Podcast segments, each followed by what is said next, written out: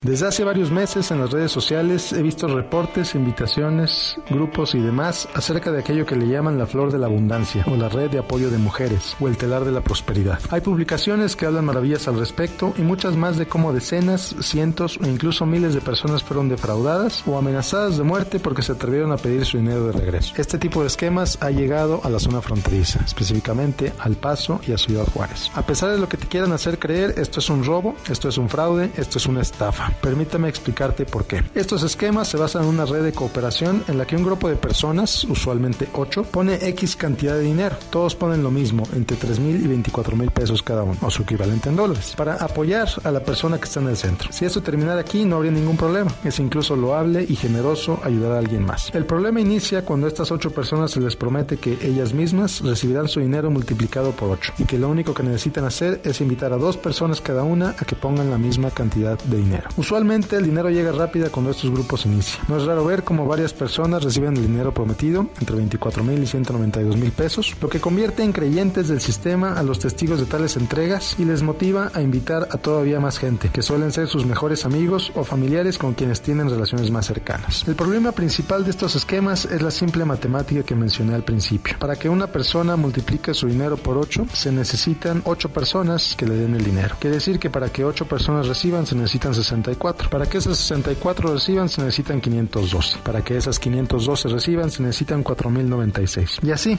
sucesivamente. El segundo problema con esto es que evidentemente nada es gratis. ¿Qué es lo que tiene que hacer una persona para multiplicar su dinero por 8? Como dije, convencer a otras que le den el dinero, con la esperanza de que ellas también lo multiplicarán, para lo que a su vez tendrán que convencer a otras personas, y así sucesivamente. Y quizá me digas, a fulanito le funcionó. Sí, a fulanito le funcionó, pero fulanito solamente tomó el dinero de 8 personas. Él solo tuvo que convencer a 8. Para que cada una de esas 8 multiplique su dinero, tendrán que convencerse a otras 64 personas. Para que esas 64 reciban, como ya lo dije, esto es una pirámide. No caigas en este tipo de esquemas, aunque estén adornados de palabras como abundancia y riqueza, o estén disfrazados de espiritualidad, física cuántica o cualquier otro tema exótico. Aunque existan buenas intenciones, no deja de ser uno de los engaños más viejos de la historia, diseñados para quitarte tu dinero a través de palabras convincentes, pero sobre todo a través de la idea de multiplicar tu dinero sin esfuerzo alguno. ¿Qué es lo peor que puede pasar? No es la pérdida de tu dinero, que de por sí es muy mala. Es las peleas, las discusiones, el distanciamiento con seres queridos y amistades muy valiosas que invitaste a participar. Son ellos los que están poniendo el dinero que en teoría tú recibirás en algún momento. ¿De dónde crees que va a ser el dinero que ellos van a recibir?